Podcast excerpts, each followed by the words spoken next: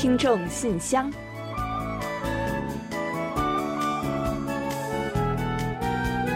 分享最新动态，聆听您的心声。听众朋友们好，我是李璐，欢迎您收听全新一期的《听众信箱》节目。听众朋友，大家好，我是婉玲，很高兴又跟大家相会在信箱节目之中了。听众朋友们，上周六呢，我们播出了韩广中文广播开播六十周年听众信箱特别节目，受到了广大听友的热情支持和来稿参与。嗯，是的，所以呢，在这里啊，要向所有听众朋友们衷心的道一声感谢。那正是得益于听友们的热情参与啊，才让我们这次的六十岁生日过得如此的顺利和难忘。是啊，韩广中文广播能够走过六十载，一直呢都是离不开听友们对我们的厚爱。这次呢，借着庆生的机会啊，我们又再一次的强烈感受到了听友和我们彼此间最深沉和持久的感情以及友谊。没错，真的是强烈的感受到了呢。那这一次生日呢，原本我们中文广播啊是计划单独制作一期大型的特别节目来庆祝的。那但是因为韩国疫情的再次加剧，相关的计划呢不得不推迟到年底进行。所以呢，我们在这里也顺便提醒听友们，大家可以尽情的期待一下。那我们的年底呢，还是会有惊喜的。嗯，那而这次首先由听众信箱节目来庆生，我们也觉得呢是一个非常好且难得的机会。毕竟啊，我们的信箱节目呢一直以来都是和听友们互动最直接、最频繁的。而且呢，虽然时间紧、任务重啊，但我们的听众朋友们呢，在短短一个来月的时间里，给予了我们莫大的鼓舞和支持。是的，大家用一封封热情洋溢的来信，一份份充满幸福喜悦的音频、视频，还有一个个用心制作的演奏和礼物。一张张精心准备的明信片等等呢，来填满了我们最幸福的信箱，让我们和广大听友们啊一同度过了特别美好的五十余分钟的时光。嗯，那因为节目的时间是有限的，没能在节目中呢全文介绍听友们的来稿，我们也觉得很是可惜啊。但是呢，大家的每一个祝福的字眼啊，都深深的镌刻在了我们的心中，留在了中文广播所有工作人员的记忆中。我们将把这一切呢，当做我们今后工作的动力和目标，为制作更优良的节目，吸引更多听友的喜爱而不断努力。嗯，另外呢，这一次呢，我们还有很多工作人员和幕后呢，也现身跟听友们一同欢聚。那以往大家呢，可能会在我们的年底特辑节目中呢，听到过他们向呃听友们问候的话语。那这次呢，不少啊，他们都是第一次录制了视频上镜。也不知道跟大家想象中的样子是不是一样呢？那希望大家呢能够喜欢我们特意准备的这份礼物哦。其实呢，上一期的节目播出之后啊，我们又还陆陆续续的收到了不少听友发来的祝福，所以呢，今天的节目中呢，我们也会在来信选读环节中继续做介绍。同时啊，节目尾声呢，我们也会公布。参与这次庆生征集的幸运获奖听友的名单，敬请大家持续关注。嗯，是的，再一次感谢大家给予我们特别节目的支持。如果您对我们的这次庆生节目有什么听后感啊，也可以继续发来跟我们一同分享。好了，本期节目呢还有很多精彩，接下来就让我们一起正式打开今天的听众信箱。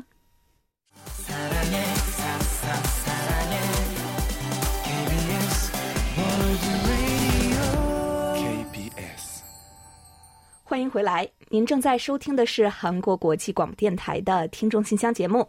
首先，我和婉玲还是来为大家简单介绍一下本期节目都为大家准备了哪些精彩内容。本期节目呢，我们仍然设有韩广动态、来信选读和生日祝福等几个小栏目。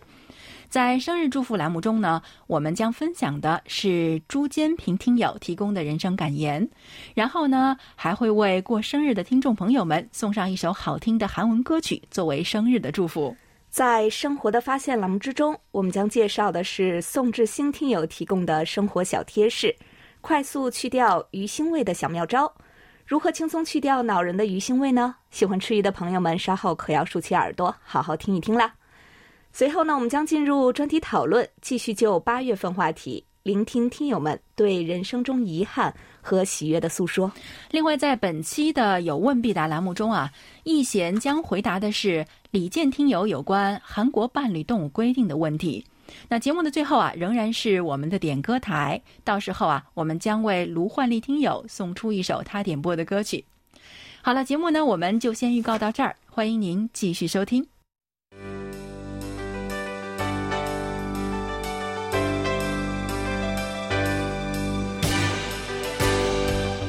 听众朋友，欢迎进入今天节目的第一个环节——韩广动态。首先呢，今年度的海外听友满意度调查工作又即将开始了。我们定于八月二十五日开始，到九月二十九日进行本年度的调查工作。那受疫情影响啊，今年的调查呢，仍仅以在线填写调查问卷的方式来进行。届时呢，我们将在官网开放调查主页。之后呀，有进一步的消息呢，我们也会再及时告知广大听友。敬请各位听众朋友们多多的关注和积极参与我们的调查活动。一年一度的听友满意度调查呢，是我们每年下半年的重头工作之一，那也是聆听广大听友的收听意见和建议的绝好机会。所以呢，期待大家能够踊跃的参与。啊，另外啊，我们的第六届韩语大赛仍在进行之中。二十日呢，我们刚刚结束了人气奖的投票。在这里呢，我们要感谢一下参与投票的所有听友们和网友们的支持，为您所喜爱的参赛者投上了宝贵的一票。嗯，那接下来呀，我们将进入紧张的统计和决赛筹备阶段。九月初呢，将进行 TOP 十二的最终对决，决赛呢将以视频竞猜秀的形式来进行，最终大奖会花落谁家？让我们共同拭目以待。另外呢，后续啊，我们还有相关的特别节目和各类奖品的揭晓，还请听众朋友们继续关注和支持本次大赛，直到最后。嗯，好了，本期的动态环节呢，就介绍这么多消息。下面呢，我们准备进入啊来信选读，分享一下听友们的来信。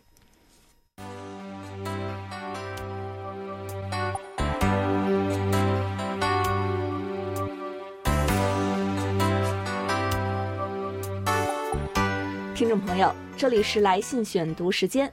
刚刚呢，在节目一开始啊，我们也提到了，因为后续呢还有不少听众朋友呢又发来了对我们生日的祝福，所以呢，趁今天这个机会，我们也再来赶紧和大家一起分享一下，一同让生日的喜悦和幸福延续。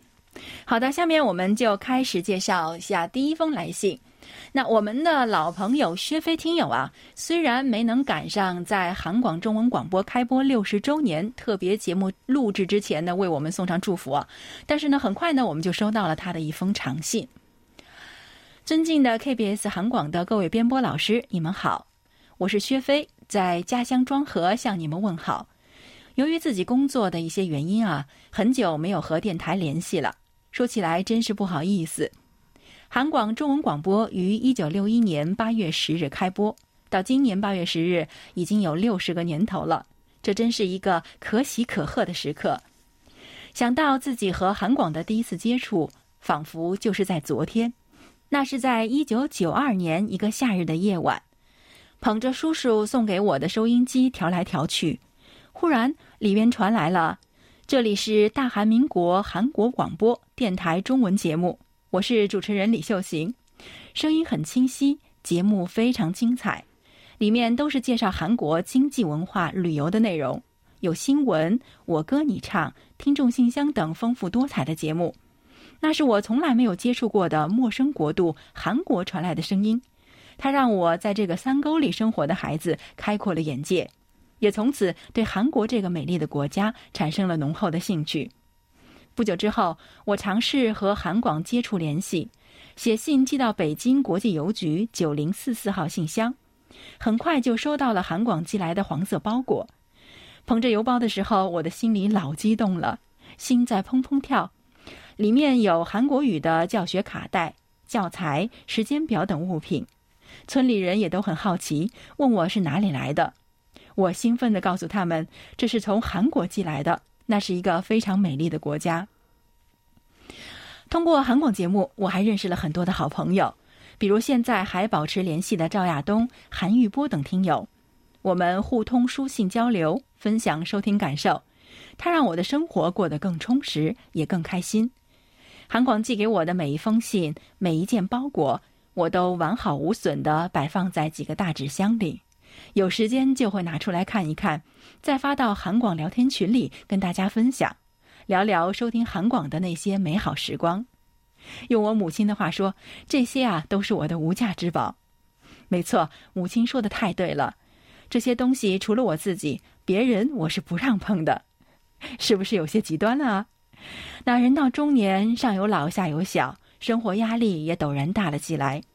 去年我换了工作，留给我的闲暇时间屈指可数，和电台的联系呢也就少了很多，这让我自己感到很惭愧，也很内疚。相信熬过了这段时光，一切都会好起来的。最后，在韩广中文节目开播六十周年台庆之际，我衷心的祝福韩广节目能够办得更好，听众更多，让韩广的声音传遍每一个角落。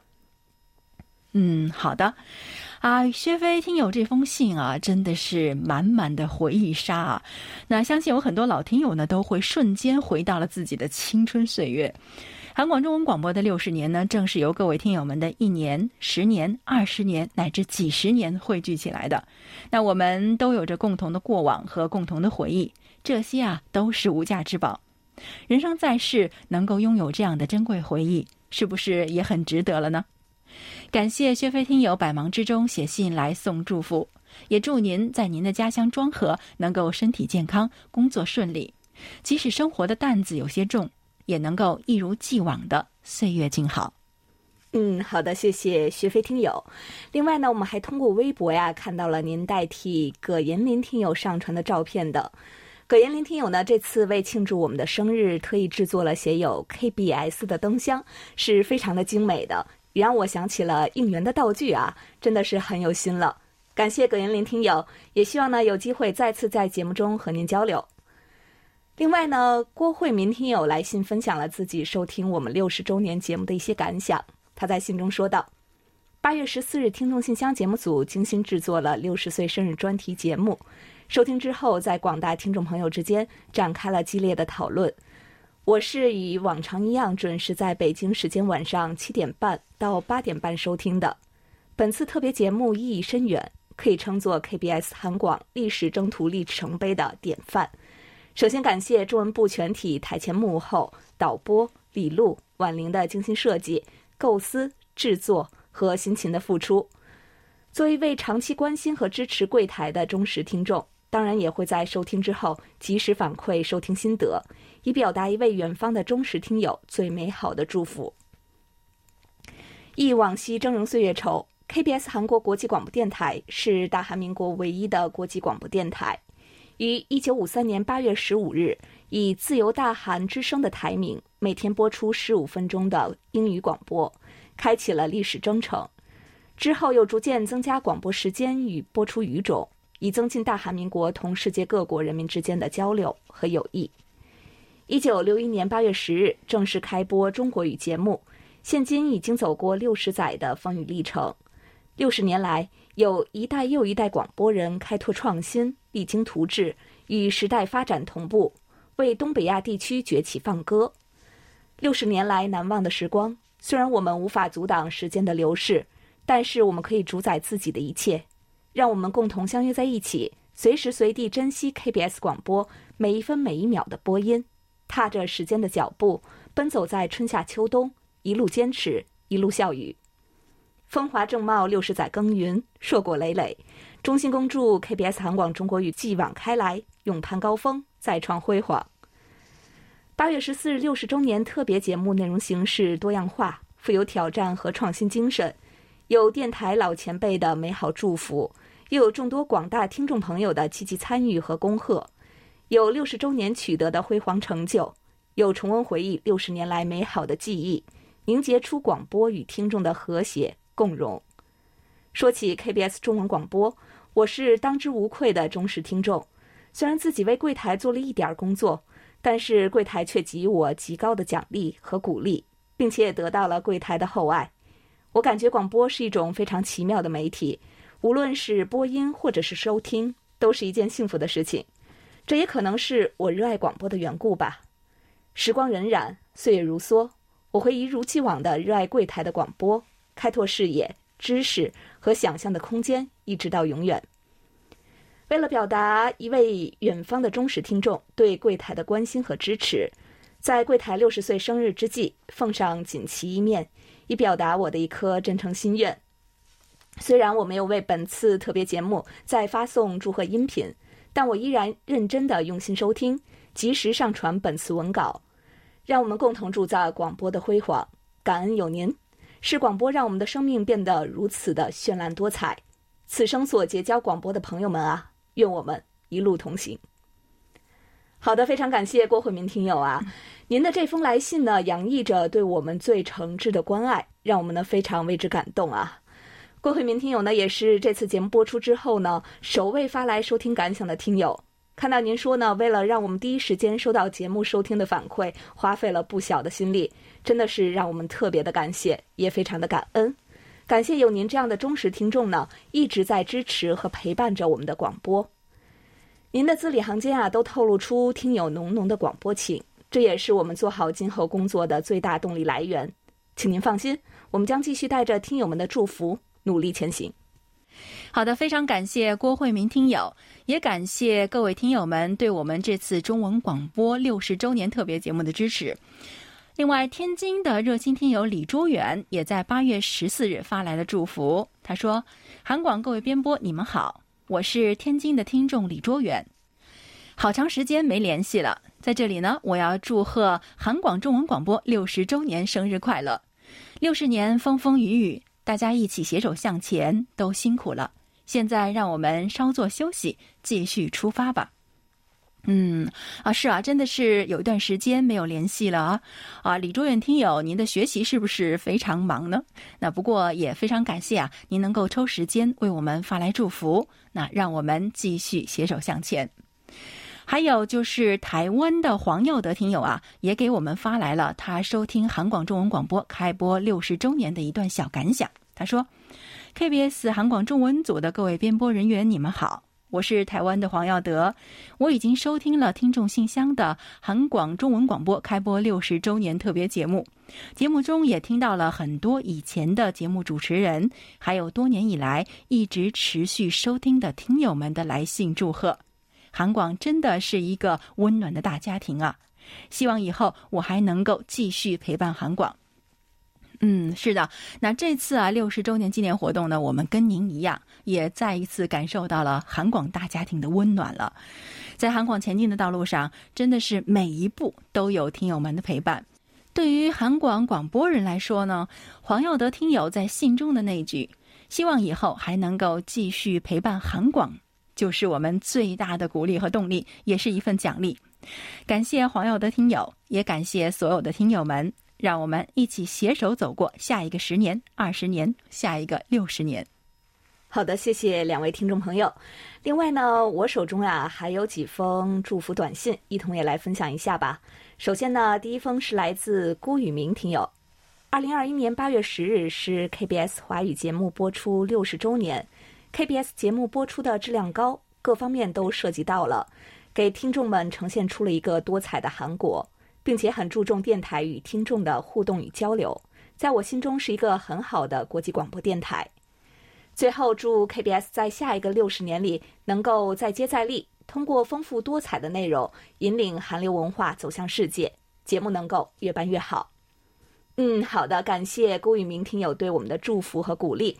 未来呢，我们一定会更加的努力，把更多美好的韩国文化内容呢介绍给大家。另外呢，还有来自刘元奇听友的一封来电，呃，他这次呢为庆祝我们过生日啊，刘元奇听友呢特意为我们设计和制作了一张图片。这张图片的大致内容呢，我也在这里呢向广大听友们来说明一下。这是一张蓝底的图片啊，上面呢有韩国和中国的地图，还有呢从韩国首尔发送到中国的我台短波频率等箭头指向信息。那我注意到啊，刘元奇听友呢特意标注了首尔的位置以及多条指向线，这应该呢是意味着说我们的广播呢可以传播到中国的各个角落吧，真的是非常用心良苦的设计哦。另外呢，图片上啊还有韩中两国的国旗，寓意韩中友好，并且呢设计有我们的台标，真的呢是各种的细节都想到了。而最让我们感到震撼的呢是刘元启听友在这张图片上为我们特意撰写的文字。他是这样写的：“韩国国际广播电台中文广播开播六十载，短波传四海，气势震五洲。”落款呢是赠韩广各位朋友。嗯，真的是非常的感谢您啊！我们非常非常的喜欢这张图片，感谢您呢将其作为庆祝我们六十岁生日的一份礼物。最后呢，您还在邮件中呢祝我们的节目越办越好，更祝中韩关系永远和平。我想呢，也是一定会的。那有我们这么多可爱的听众朋友们呢，做韩中友好交流的使者，两国关系啊，一定是会越来越好。我们的广播呢，也会因为大家越来越精彩。接下来呢，还有王耀武听友的一封短信，他在信中说：“今年是 KBS 开播六十周年，在此向 KBS 全体工作人员和曾经在 KBS 工作过的同仁们表示衷心的感谢。希望 KBS 的节目越办越好。”为广大的中国乃至世界的听友提供更多精彩的节目、美妙的故事、快乐的音乐，让世界充满爱的气息，让亚洲的明天更美好，生活更幸福。也希望 KBS 的同仁们工作顺利、身体健康、生活幸福、家庭和睦。因本人文笔水平有限，寥寥几笔，请笑纳。好的，谢谢王耀武听友啊，您呢也真的是太谦虚了啊。呃，您的这些祝福的话语呢，不仅饱含着您对我们的浓浓爱意，也包含着大爱。您在信中呢，一如既往的祈祷世界和平与美好，也希望我们的广播能够成为构建和传递这一人类共同心愿的媒介，为全球的听众朋友们送去更多的美好。好的，感谢各位听友。那我这里呢，还有两位久违的听友呢，也发来了祝福。那首先呢是广东省的听友维维，他说：“好久没有给你们发邮件了。今天是八月十日，是韩广华语广播开播六十周年。六十年来，韩广华语广播在沟通中韩两国、促进中韩两国人民之间的交流和了解中起到了桥梁的作用。进入互联网时代以来，韩广也通过互联网向全世界播出。”让韩广与世界各地的听众的距离更加近了。展望未来，希望韩广在今后能够越办越好，能有更多的好节目，让更多的听友认识韩广，喜欢韩广。现在世界的疫情还没有结束，希望韩广的工作人员注意防护，保重身体。愿疫情早日结束，世界各国人民都能够恢复正常的生活。另外呢，还有一位来自广东的听友发来祝福，他说：“大家好，我是刘旭辉，祝贺韩国国际广播电台中国语开播六十周年生日快乐，也祝韩国疫情快结束，祝你们节目组的每一个人都身体健康。”好的，衷心感谢两位听友的肯定和祝福啊！你们的关心呢，我们也收到了。啊，刚才我们也说过啊，最近韩国新冠疫情的形势的确是不容乐观，但是我们全国上下呢都在为抗疫而努力，所以呢，也请各位听友不要太担心，我们一定会保护好自己的。还有啊，其实最近不只是韩国，世界各国的疫情呢都有再次抬头的苗头，所以呢，在这里也请各位听友们一定注意健康，多多保重哦。好的，感谢两位听众朋友。最后呢，还有一封来信是来自刘凡听友的。他在信中说：“七月和八月在你们二位的节目里都提到了中文广播即将迈入六十周年。我随即看了 QSL 卡的背面的日历，看到六十年前的八月十日是中文广播开播日，感受到六十年看似很长，有每一代人的陪伴，走到今天也是值得的。我虽进入这个家庭的时间很短。”现在发的来信很晚，没有放到十四日的节目里。不过，我也祝 KBS 中文广播六十岁生日快乐，你们也工作顺利。好的，谢谢刘凡听友对我们的祝福啊。呃，其实呢，想对您说的是呢，祝福啊是没有实现的，所以呀，并不晚哦。六十年里呢，我们先后迎来了很多的新听友，您呢也是近期的一员，对此呢，我们感到非常的高兴。感谢呢，有缘分将我们的广播带到您的耳边。这次的来信中呢，您还提到了其他的一些内容。时间的关系啊，我们放到下期节目中再做介绍。期待您呢，今后也能一直关注韩广，并时常和我们来信交流。好的，非常感谢今天来信分享的许多位听友们，让大家也再次感受到韩广中文广播六十周年大庆的余温。六十年风雨同舟，一位位听友们不离不弃，不断的鞭策也在鼓励着我们，与我们并肩同行，才成就了彼此的成长。所以啊，就让我们相约下一个周年庆，以更好的模样见证这个美好的日子。好了因为时间关系呢本周听众来信啊就先介绍到这里下面呢我们就准备进入生日祝福单元为下一周过生日的朋友们送去我们最美好的祝愿。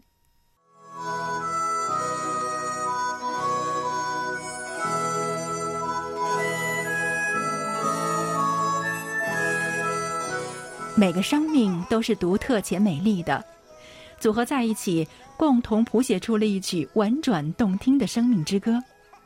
此时此刻，在韩广这个大家庭里，让我们把最真诚的祝福送给您。欢迎来到生日祝福。今天呢，我们要送给大家的是一段由上海朱坚平听友分享的人生感言。感言：人生道路上有成功的喜悦。也有失败的落寞，有明媚的阳光，也有阴霾的天空。人生道路上的那些坎坎坷坷，诸多时候的无助，总是让我们无可奈何。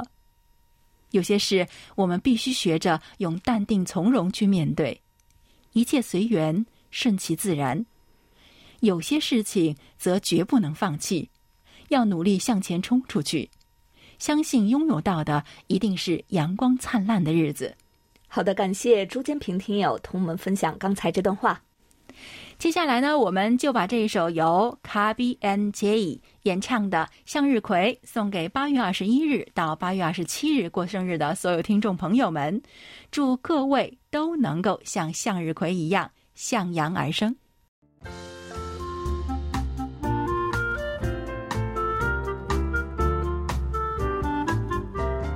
生活中的点滴值得发现，生活中的小精彩无处不在。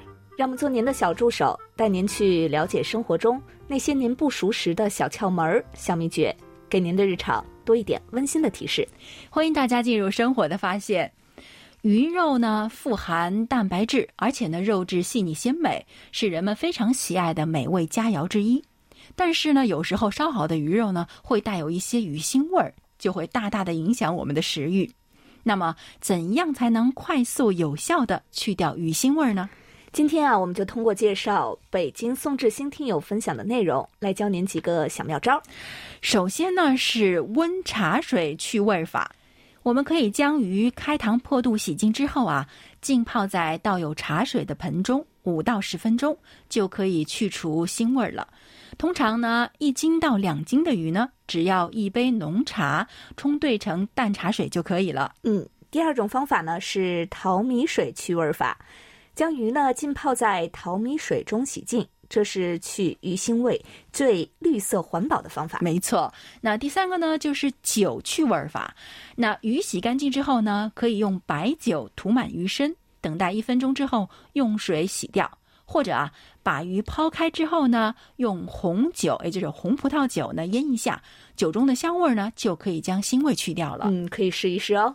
另外呢，还有一种是牛奶去味法，炖鱼汤时在锅内加入些牛奶，这样呢不仅能够去掉腥味儿，而且呢可以使鱼变得酥软和美味。做炸鱼的时候呢，先将鱼肉放入牛奶中浸泡片刻。也可以去除腥味，而且呢，还可以增加鱼的鲜味。嗯，还有一个啊，就是用橘皮去味儿。那烧鱼的时候呢，我们放入一点点橘皮，就可以去腥味儿呢。嗯，这倒是第一次听说哦。最后呢，再给大家一个小贴士：在洗完鱼之后啊，手上沾染的鱼腥味较重，可以用茶渣擦洗来去除。盛过鱼的锅碗瓢盆儿，也可以用茶渣浸泡八到十分钟后再擦洗，就能够轻松的去除鱼腥味了。嗯，茶叶的妙用还真是不要太多呢，而且方法也很容易哦。所以呢，就让我们下次做鱼的时候用起来。好了，听众朋友，以上呢就是我们分享给大家的去鱼腥味儿的小贴士。在此呢，也要再次感谢宋志新听友的精彩分享。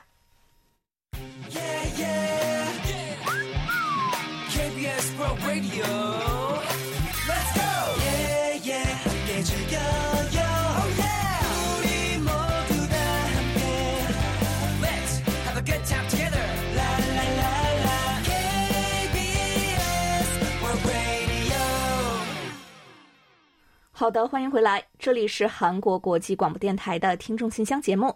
下面我们准备进入今天的专题讨论，继续就八月份的话题分享听众朋友们的观点。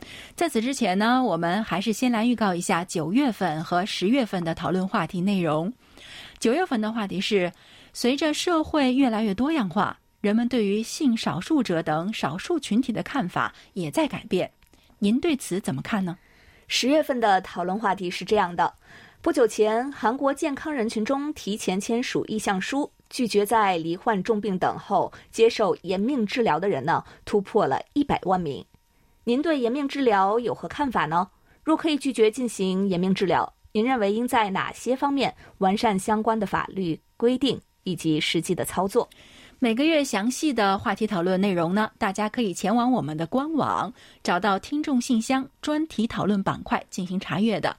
那目前呢，我们已经开始征集九月份的讨论话题内容了。欢迎听友们提早参与，并且写成短文发送至我们的邮箱。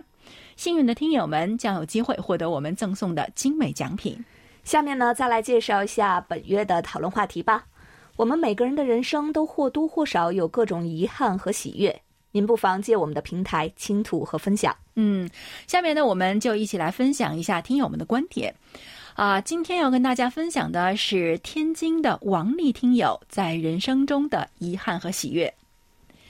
人生是一个大舞台，不论什么职业，不论什么角度，每个人都有属于自己的精彩。对于一个人来说，心态比成就更重要。生长在四季分明的地带是一种喜悦，春夏秋冬每个季节都有不同的景致，不同的情怀。初春时节，踩在松软的泥土上，看小草钻出地面，看杨柳吐出新芽，你会触摸到生命的脉搏。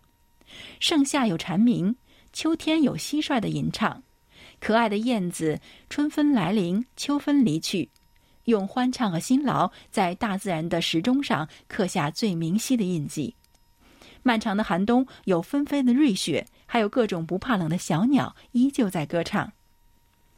生长在腾飞的时代是一种喜悦，童年梦想中的未来世界，没想到这么快就变成了现实。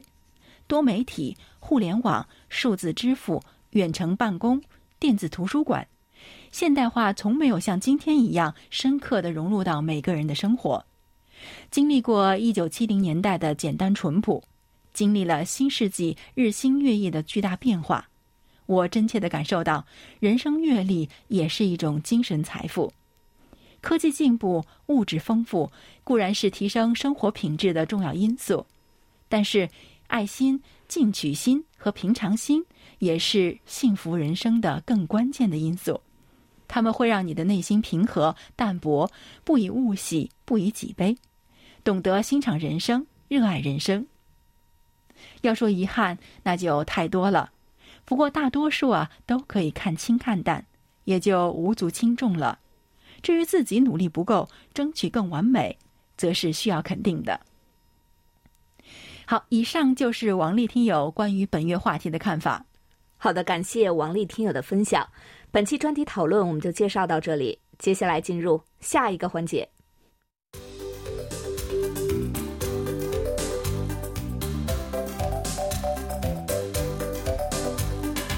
有问必答。今天我们请洪玉贤来回答天津李健听友提出的问题。他的问题是：韩国对于养伴侣动物都有哪些规定呢？对于伴侣动物服务行业，比如说宠物医院等，有哪些的规定呢？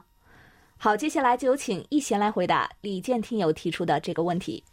听众朋友，大家好，我是易贤，今天我来回答李健听友的提问。在韩国。狗、猫等各种宠物统称为伴侣动物。韩国已进入伴侣动物全盛时代。最新调查显示呢，在韩国超过四分之一的人口，也就是一千四百四十多万人，与伴侣动物一起生活。伴侣动物已经成为很多家庭不可缺少的一份子。调查还显示，韩国最受欢迎的伴侣动物是狗，占了百分之七十五，其次是猫，其他还有兔子、鹦鹉、小仓鼠、刺猬等等。在狗的品种当中，马尔济斯犬最受欢迎，其次是泰迪犬和狮子犬。韩国人比较偏好有血统、品种优异的小型犬。随着养伴侣动物的家庭越来越多，为伴侣动物提供服务的产品、幼儿园、宠物咖啡店、宠物医院等机构也日益细分。为了规范伴侣动物所有者和管理者的行为，同时保护动物的权益，韩国于一九九一年出台了《动物保护法》。如今，韩国实施伴侣动物所有者、营销业者。繁殖业者的登记制度。动物保护法规定，伴侣动物营销业者必须具备一定的设施条件，并向当地行政部门登记，必须向购买者提供预防接种证明、体检证明和饲养管理方法说明书，禁止出售未满规定年龄的幼小动物。相关设施和机构的工作人员每年必须接受一次传染病预防与饲养管理教育。那么，为了减少逐年增多的遗弃动物，韩国自2014年起全境实施伴侣动物登记制。根据规定，两个月以上的伴侣动物必须向有关部门登记。伴侣动物的身份证呢，在宠物医院就可以办理。通常将小小的芯片通过注射放进宠物狗的颈部。如果违反规定的话，将被处以六十万韩元以下的罚款。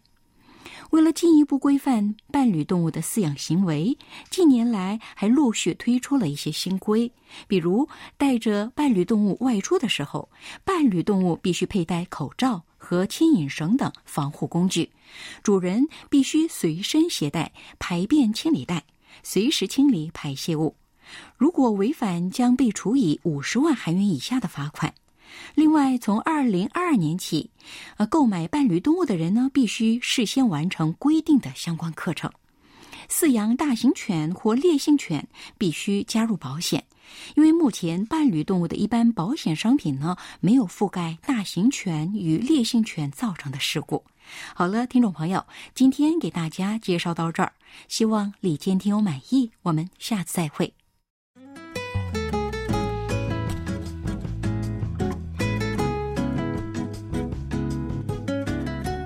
随韩广一同关注韩国电影吧！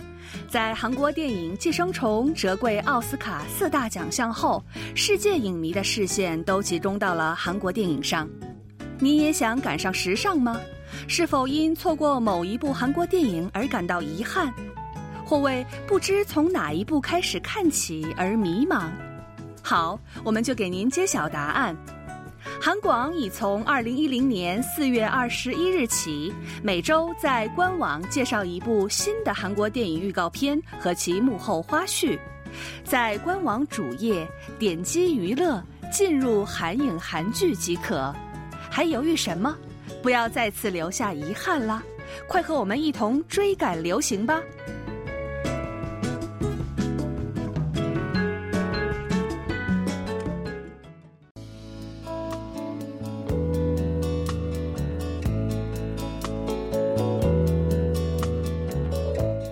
最后是点歌台栏目，来自北京的卢欢丽听友呢来信，希望点播一首好听的韩国歌曲，送给好朋友王丽、赵连贵、楚昌荣、韩宇波、薛飞、李雪、维维、红玉、陆达成，祝大家呢工作顺利，万事如意。非常感谢卢焕林听友点歌送祝福啊！那我们稍后呢，就为您选送一首由朝圭贤演唱的《深夜飞行》送给您。那希望您和收到祝福的听友们都能够很喜欢啊！当然，在播放歌曲之前呢，我们还是要有一个重头戏，那就是要来揭晓这次中文广播开播六十周年特别节目的获奖名单，以及我们本期节目的获奖名单。